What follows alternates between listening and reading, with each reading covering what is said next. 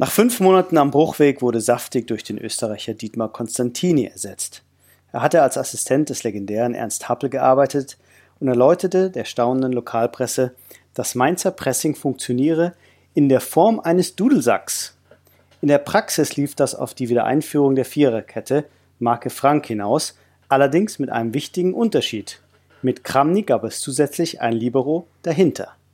Heidel also hatten wir vier Defensive in einer Reihe plus einen Ausputzer hinter dieser Kette. Kloppo machte das ganz verrückt. Wir hatten immer ein vertrauensvolles Verhältnis. Er kam in mein Büro und sagte, der hat überhaupt keine Ahnung von Taktik. Wir können so nicht spielen. Viererkette mit dem Libero hinten dran. Da war mir schon klar, der wird irgendwann mal selbst mal Trainer.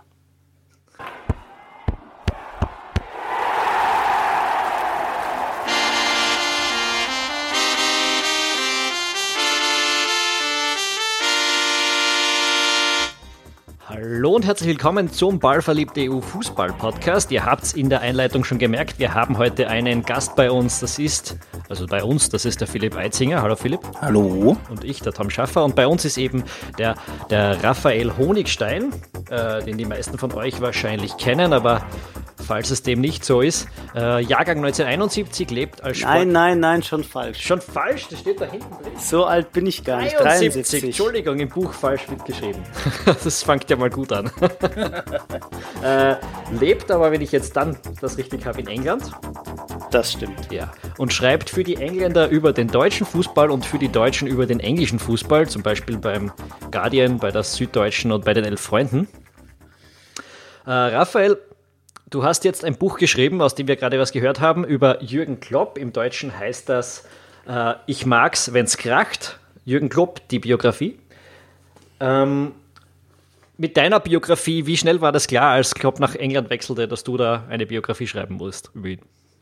Äh, relativ schnell. Also mein äh, Literaturagent hat mich schon äh, länger damit genervt ähm, und gesagt, du, ich sollte mir das doch mal wirklich dringend überlegen.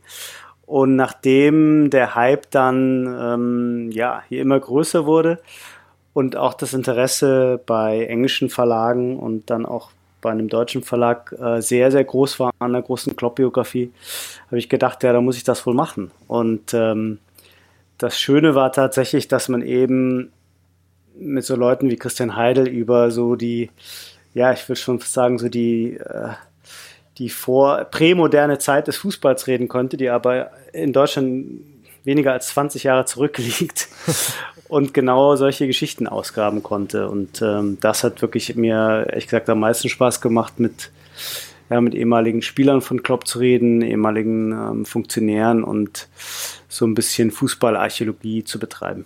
Hast du das Buch eigentlich auf Deutsch oder auf Englisch geschrieben? Ich habe es auf Englisch geschrieben. Ja, das hat eigentlich relativ pragmatische Gründe, weil der Vertrag erstmal mit einem englischen Verlag war und dann der deutsche Verlag dann äh, erst später eingestiegen ist.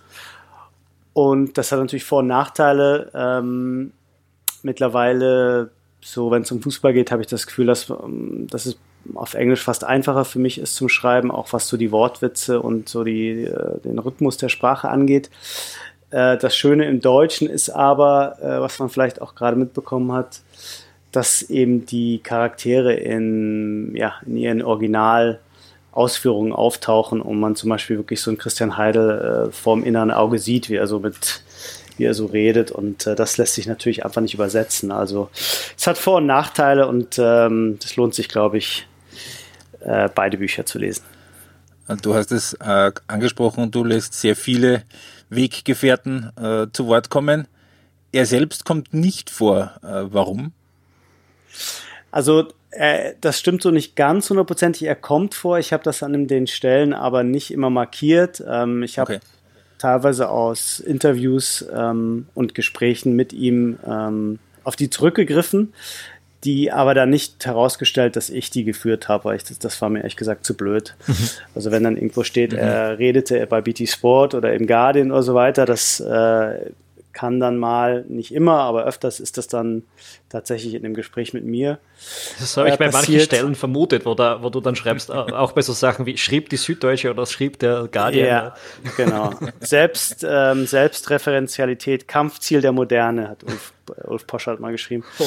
Ähm, und äh, was aber wirklich stimmt, ist, dass er eben nicht aktiv an dem Buch beteiligt war. Und das äh, war eine klare Absprache mit dem Management. Die ähm, fanden das zwar ganz okay, dass ich das Buch schreibe, äh, weil sie mir auch, glaube ich, zu einem gewissen Grad vertrauten, dass es nicht irgendwie, ähm, ja, irgendein Skandal oder boulevardeskes Stück wird, sondern ein Fußballbuch.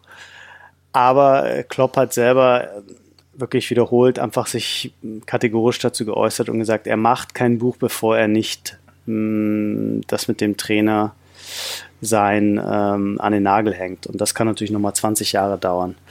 Also deswegen hat er nicht aktiv, sondern nur passiv mitgeholfen, aber das allerdings relativ kräftig, denn es ging oft darum, äh, gerade bei früheren Mitspielern ähm, und äh, Freunden und auch Familie natürlich, dass äh, ganz viele von denen sich das erlaubt, die Erlaubnis immer erst eingeholt haben bei Jürgen, mit mir zu reden. Und äh, wenn er hätte natürlich jedes Mal einfach locker Nein sagen können. Aber er hat jedes Mal Ja gesagt und ähm, deswegen hat er auch im Hintergrund eben mitgeholfen, dass das Buch so geworden ist, wie es jetzt geworden ist. Und es ist gut geworden. Ja, es ist Kann man an dieser geworden. Stelle absolut mal sagen. Äh, ich habe in, hab in den ersten 20 Seiten, glaube ich, gleich mal fünfmal gelacht, was natürlich auch mit dem Protagonisten zu tun hat.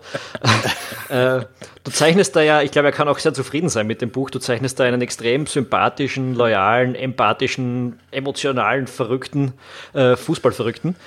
Ähm, und was immer wieder vorkommt, ist auch das Bild, äh, das Wort Menschenfänger.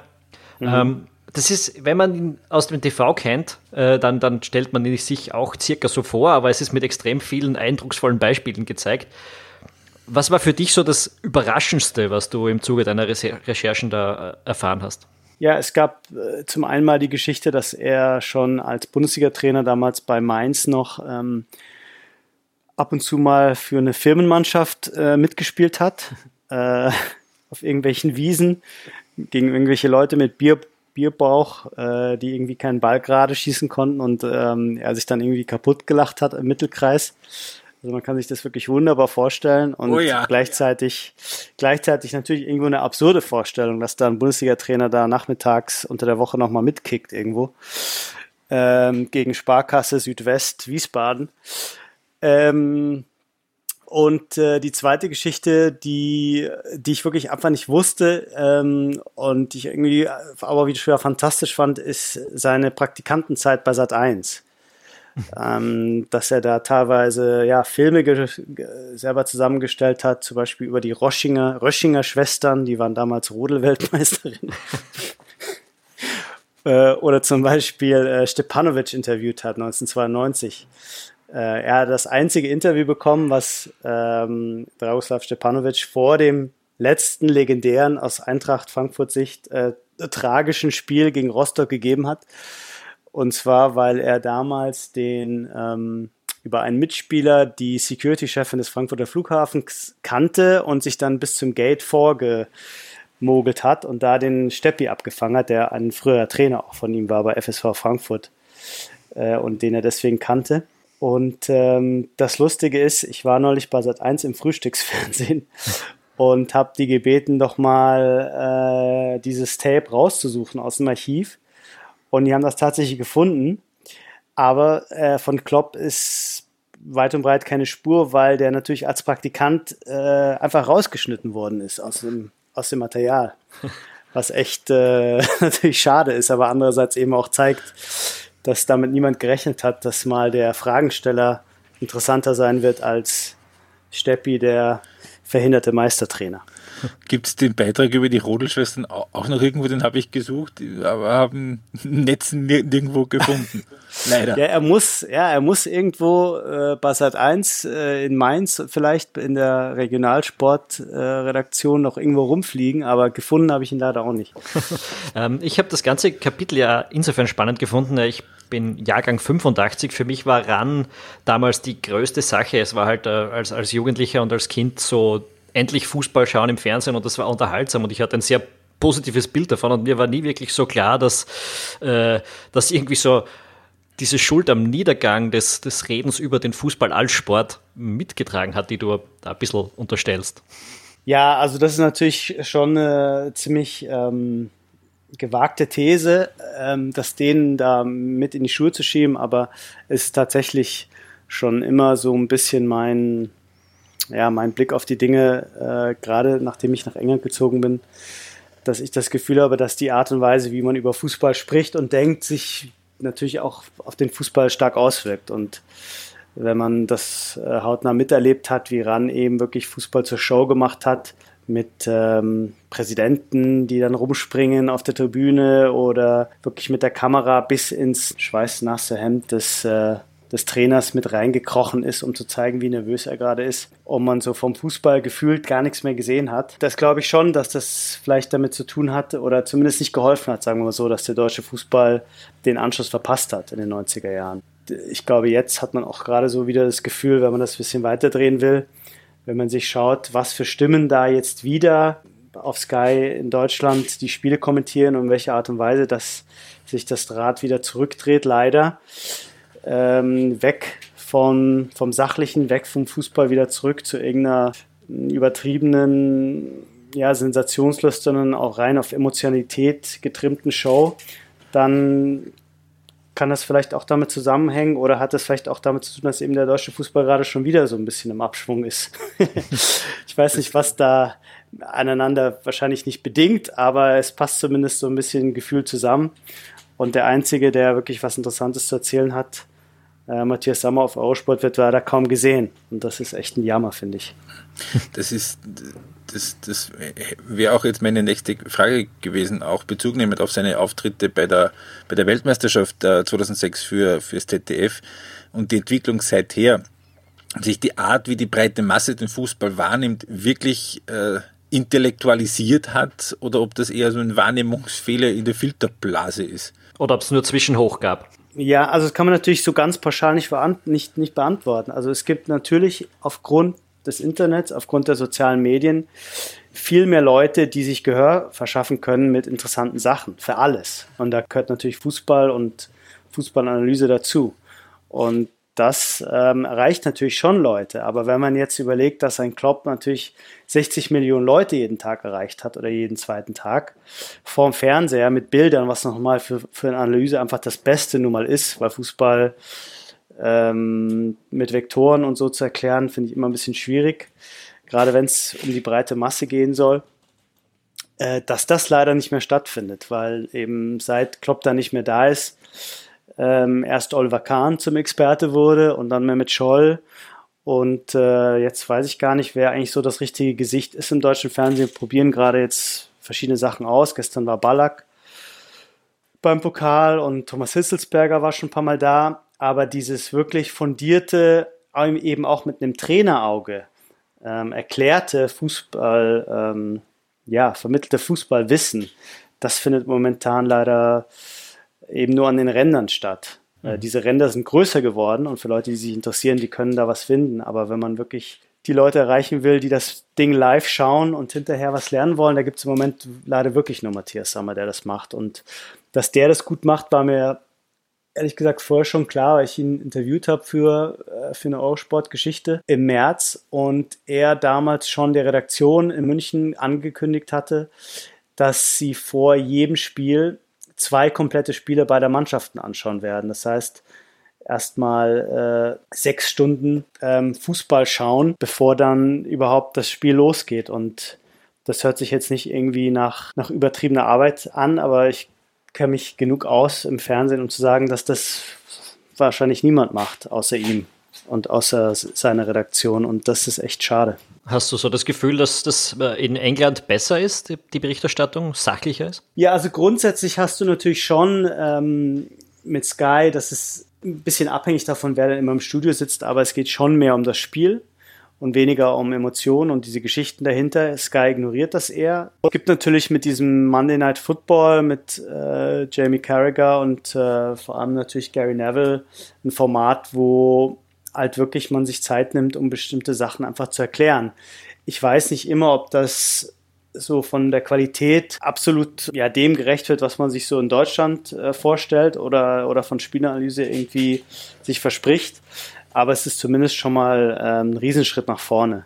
Und da in der Sendung ist auch Klopp aufgetaucht und hat nochmal über Pressing und Gegenpressing referiert. Und ja, man merkt es eben jedes Mal, wenn jemand spricht, der ein Standing hat, der das auch rüberbringt, ohne dabei oberlehrerhaft zu klingen, wie die Leute einfach begeistert sind und denken so, wow, das ist ja, ist ja unglaublich. Ich, ich, ich lerne hier was über Fußball. Und eigentlich müsste das jeden Samstag passieren und, äh, und noch jeden Sonntag und Freitag dazu. Und das ist eigentlich schade. Ich habe das Gefühl, dass wir uns da ein bisschen wieder weiter und auch zurückentwickelt haben in den letzten Jahren. Und gerade bei Sky Deutschland fällt das halt auf, wenn dann mal ein äh, Experte dann zugeschaltet wird live aus dem Match, da ist der Mehrwert genau null, der dann ähm, zwei Sätze zum Spiel sagt, wo man wirklich den Eindruck hat, der hat da zweieinhalb Minuten mal in der Konferenz reingeschaut und sagt halt jetzt, jetzt was. Ein gewisser ehemaliger Wel Weltfußballer. Ja, ich würde es jetzt nicht so, äh, so krass sehen, würde ich es nicht. Also ich finde schon, dass der dass der Lothar so ein ganz gutes Gefühl hat für, für Stimmungen und Schwingungen im Spiel und das auch ganz gut auf den Punkt bringt. Und Christoph Metzelder finde ich da auch nicht schlecht, aber was eben dann fehlt, ist zum Beispiel hinterher zu zeigen, nochmal vielleicht eine halbe Stunde in Ruhe, warum eine Mannschaft es nicht geschafft hat, richtig anzugreifen oder warum eine andere Mannschaft gut verteidigt hat. Äh, so live ähm, lässt sich das eigentlich auch sehr schwierig machen. Das hat er, das kann man eigentlich gar nicht. Also wenn man es richtig macht, so wie Jürgen Klopp, lässt man sich während, während der laufenden äh, Halbzeit irgendwie drei, vier Sachen aufbereiten, die einem auffallen und dann pünktlich zur Halbzeit ist er eben da und erklärt es in fünf Minuten und das gleiche nochmal nach Schlusspfiff. Aber das wird eben bei, bei Sky momentan nicht gemacht, ähm, weil das Format eben das auch nicht hergibt, mhm. äh, was echt äh, schade ist. Wobei es von der Breitenwirkung her sowieso wahrscheinlich besser wäre, wenn das äh, ARD, ZDF und RTL eben bei den Länderspielen machen. Weil Sky ist ja doch eher trotz allem immer noch das Minderheitenprogramm. Ja, gut, aber wir, wir weichen auch ein bisschen ab. Ja. äh, kommen wir wieder ein bisschen zurück zum Buch und äh, zu Klopps Werdegang. Ähm, er ist ja jetzt bei Liverpool. Wenn man sich da die Worte von Mike Gordon und Adam Lalana bei dir im Buch durchliest, dann wirkt das irgendwie schon so, als hätte er wieder diese Wirkung, die er dann auch in Dortmund gehabt hat, zumindest so im Verein. Ist das so? Und kann er vor allem auch so in der Öffentlichkeit die Stadt mitreißen? Wie, wie, wie würdest du das einschätzen? Also im Verein ist es definitiv so. Im Verein ist es vielleicht noch sogar stärker noch als in Dortmund, weil es da nicht äh, wie in Dortmund einen Zorg und einen Watzke gab, der äh, die äh, den Karren mit angeschoben haben und auch irgendwo noch Gesichter nach außen waren. Es gibt kein anderes Gesicht als Jürgen Klopp in dem Verein. Wenn du morgen äh, jemand fragt, fragst auf der Straße in Liverpool, zeigst ihm zehn Fotos und er soll zeigen, wer Mike Gordon ist, weiß keiner. Oder wer Mike, Mike Edwards ist, der äh, Spielerdirekt, Sportdirektor, weiß auch niemand. Also das ist nochmal irgendwie extremer. Der bestimmt eben alles. Also ich war neulich auf einem Sponsorentermin, habe ich ein Interview mit ihm gemacht für, ja, für den Trikotsponsor. Der Marketingdirektor da äh, redet Jürgen Klopp mit Boss an und ähm, sagt einfach so oder erzählt oder lässt halt so durchblicken, dass äh, Jürgen halt alles entscheidet. Also wenn der morgen sagt, irgendwie das dritte Auswärtstrikot ist mir ein bisschen zu orange, kann man das nicht ein bisschen gelber machen, dann, dann wird das gemacht. Also äh, auch eine super Geschichte von Mike Gordon, der erklärte, dass Jürgen Klopp irgendwie Teile der Trainingsmontur wieder zurückgeschickt hat, weil ihm das Material nicht irgendwie gefallen hat. Also äh, der Mann ist fast Alleinherrscher und hat wirklich so den Verein aus diesem Dornröschenschlaf bisschen rausgeschüttelt. Also äh, das wisst man jetzt so ein bisschen im Rückblick, wie hoffnungslos da eigentlich die Lage war im Oktober 15 und wie, wie frustriert da alle waren, dass auch äh, Rogers mittlerweile bei seinem dritten Fußballstil angekommen, dann so einen furchtbar langsamen äh, planlosen Besitzfußball, Possession Football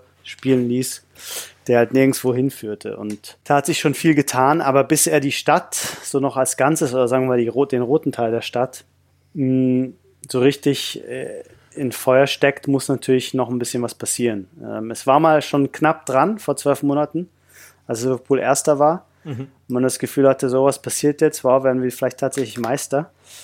Ähm, und dann ging natürlich die Saison mit dem Platz 4 so aus, dass man eher das Gefühl hatte, das war eher ein Misserfolg. Aber wenn man jetzt wieder einen Schritt zurückgeht und sich überlegt, vor der Saison, was war das Ziel von Liverpool, dann muss sozusagen unter die ersten vier zu kommen, ist genau das, was er machen musste und sollte. Und das hat er geschafft. Und ich denke, viel, nicht viel anders wird es auch dieses Jahr laufen, mit dem vielleicht Bonus im FA-Pokal was zu reißen und natürlich in der Champions League, wo ich glaube ich, wo glaube ich Liverpool mit der Spielanlage schon an einem guten Tag vielen Mannschaften wehtun kann. Und da denke ich, dass da vielleicht was gehen kann. Glaubst du, dass es insgesamt so ein Erfolg, eine Erfolgsstory wird, wie er das jetzt bei den anderen Vereinen gehabt hat? Oder gibt es zu viele und zu starke Konkurrenz auch in England? Also natürlich ist die Konkurrenz stärker. Natürlich ist es schwierig, wenn du jedes Jahr zwei, mindestens zwei Teams hast, die wenn du 100 Millionen ausgibst, die einfach mal 300 Millionen ausgeben. Also in diese Richtung geht es tatsächlich. Hm. Und diesen Abstand äh, rein qualitativ aufzuholen, wird, wird schwer, sehr schwierig sein. Das Einzige, was Liverpool meiner Meinung nach realistisch schaffen kann, ist eben näher ranzurücken. Und dann da zu sein, wenn einer oder beide dieser Mannschaften mal schwächeln. Das war im letzten Jahr, war die Chance da, theoretisch. Und Chelsea hat davon profitiert. Im Jahr davor, gut, da gab es noch keinen Pep und keinen Guardiola, hat Leicester davon profitiert. Und Liverpool ist eben so beständig sein und so konstant und auch so breit aufgestellt, dass sie davon profitieren können, mhm. wenn es irgendwie mal nicht laufen sollte, bei, gerade bei Guardiola, was im Moment natürlich sehr schwer absehbar ist, dass das mal wieder passieren könnte, aber es kann passieren. Und natürlich gibt es eben auch die Chance, andere Pokale zu gewinnen. Ja? Also man kann in die Champions League, äh, in der Champions League was reißen, man kann den FA Cup gewinnen. Das hat es auch schon länger nicht gegeben bei Liverpool. Er muss einfach schauen, dass Liverpool auch mit der Hilfe der Eigentümer natürlich, die noch mehr investieren müssen, das ist klar, einfach dahin kommt, wo man eine Saison anfangen kann und sagt, man ist realistischer Titelkandidat. Das ist einfach im Moment noch nicht, noch nicht der Fall. Und für ihn ist es, glaube ich, schwierig, wie für viele andere Liverpooler Trainer die Realität und diesen ja, pragmatischen Blick auf die, auf die Realitäten damit zu vereinen, dass eben Liverpool immer noch der Anspruch ist, wir sind Liverpool, wir müssen alles gewinnen. Ähm, und das ist äh, ein ganz schwieriger Balanceakt, so emotional. Ich glaube, er kriegt es hin, aber bei den Fans ist es nicht immer so, ist dieser Realismus nicht immer so ausgeprägt. Ähm, wie hat die Premier League in den zwei, etwas mehr als zwei Jahren, die er jetzt da ist, wird die Premier League ihn verändert und seine Ideen, beziehungsweise umgekehrt, gibt Sachen, die er in die Premier League eingebracht hat, nennenswerter Natur.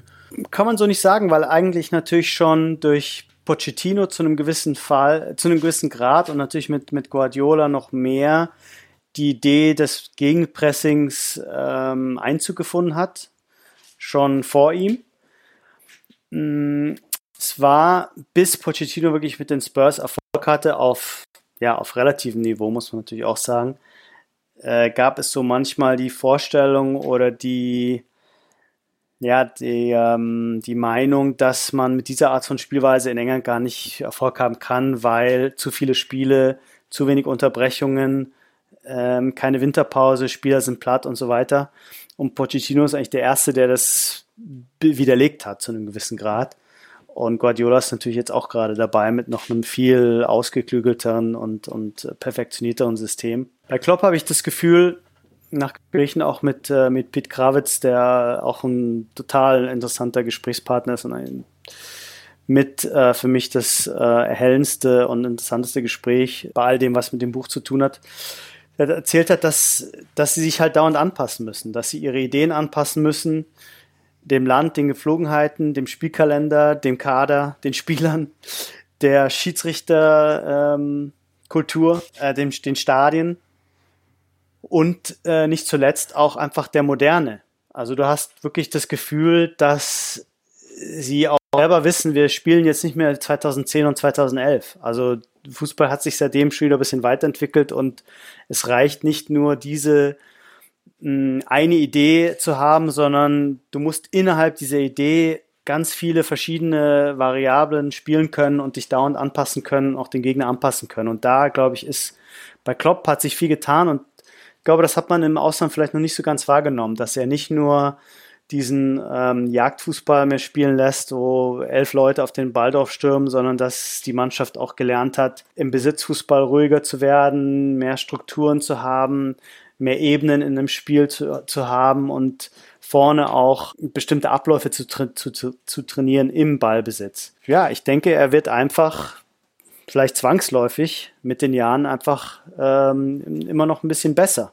Aber das ist natürlich in einem, in einem Umfeld, wo, wo er eben auch extrem gefordert ist, viel stärker als, als der Bundesliga, wo tatsächlich ja nur der FC Bayern konkurrenzfähig war in diesen Jahren und selbst die zwei Jahre lang nichts, diesem System nichts entgegensetzen konnten, was er damals ja. gespielt hat. Also da hat sich schon seitdem viel getan. Du bist mal das Thema ein bisschen breiter zu fassen. Ähm, Experte, was den englischen Fußball angeht. Es ist es so, dass England ist U20-Weltmeister und 19 Europameister, U17 EM-Finalist, U21 EM-Halbfinalist.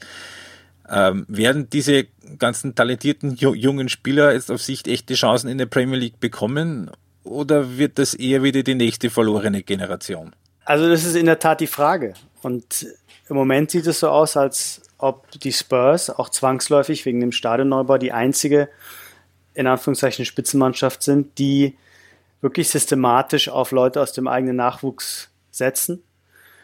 Bei Man City hat man jetzt den, ja, den Chelsea-Weg eingeschlagen, wo die besten Leute erstmal verliehen werden. Die spielen jetzt alle bei äh, Girona im Moment in der spanischen Liga und viele davon spielen ziemlich gut, aber ob die dann wieder zurückkommen und wie sie zurückkommen und wie viele Chancen sie dann tatsächlich bekommen, kann man im Moment äh, schwer, schwer abschätzen. Also solange, solange hauptsächlich ausländische Trainer da sind, solange die großen Vereine von ausländischen Investoren regiert werden, ist der Anspruch oder der Bedarf, eigene Spieler auszubilden, einfach nicht vorhanden. Es gibt keinen finanziellen Ansporn, das wirklich zu machen. Und es gibt bis auf Manchester City, wo es so ein bisschen auch politisch bedingt ist, weil deren Pitch für Manchester hatte viel damit zu tun, wir investieren in Jugend, wir kreieren hier eine ganze Sportstadt. Einfach wenig Druck zu sagen, wir wollen auf eigene Leute setzen, weil, weil was habe ich davon, wenn ich zehn Jahre irgendeinen ausbilde und er schafft es dann vielleicht, ich kann mir den 20-jährigen direkt aus Brasilien oder aus der Bundesliga oder aus Frankreich kaufen. Warum? So eigentlich, ja, es ist der Tom Friedman von der New York Times hat das tolle Wort mal von der ähm, Saudi Arabian Economy geprägt, äh, in dem es null Innovationsdruck gibt und deswegen auch keine Innovation, weil es überhaupt keinen Sinn macht, sozusagen irgendwas selber sich auszudenken. Mhm. Weil das Geld einfach da ist, die besten Leute einkaufen. Also man muss sich das mal anschauen. Ich, ich glaube, dass es eigentlich nicht überraschend ist, dass englische Mannschaften gut sind im internationalen Fußball, denn England hat äh, unheimlich viele Fußballspieler und hat unheimlich viele Vereine mit viel Geld. Also eigentlich ist eher die Frage, wo waren die die letzten 20, 30 Jahre?